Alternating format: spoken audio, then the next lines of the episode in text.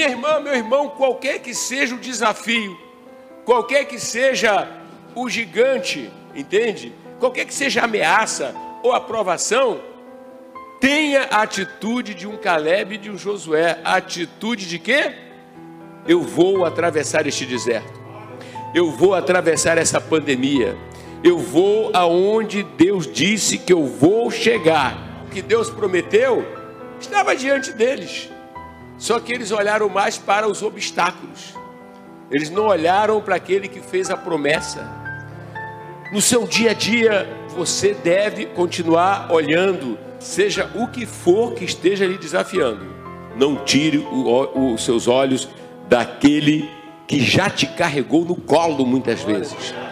Eu quero dizer que ele não envelheceu. Eu quero dizer que ele não enfraqueceu. Eu quero dizer que ele não te esqueceu. E ele vai continuar te carregando. Imagine Josué e Caleb. Quantas vezes eles ouviram coisas desagradáveis. Aqueles murmuradores. Aqueles ingratos.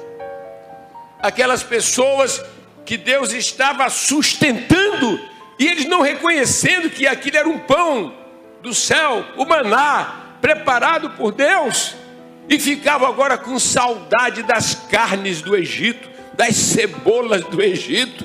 Será que no teu coração, em meio a teste e provação, você já quis blasfemar de Deus? Você já quis se, se debandar? Então você está aqui esta noite e o Senhor está te dando uma oportunidade de você se arrepender e dizer: tem misericórdia de mim, Senhor. Tu és o meu Deus. Ou na abundância, ou na escassez, ou na saúde, ou na doença ou quando eu tenho um grande status, ou quando eu não tenho status, tu vais continuar sendo meu Deus. Sabe por quê? Porque a coisa mais importante é que o Senhor estendeu a sua mão e me tirou da escravidão do Egito. E eu tenho uma palavra para dizer para você: é que nós vamos muito mais longe. Deus nos uniu para coisas maiores.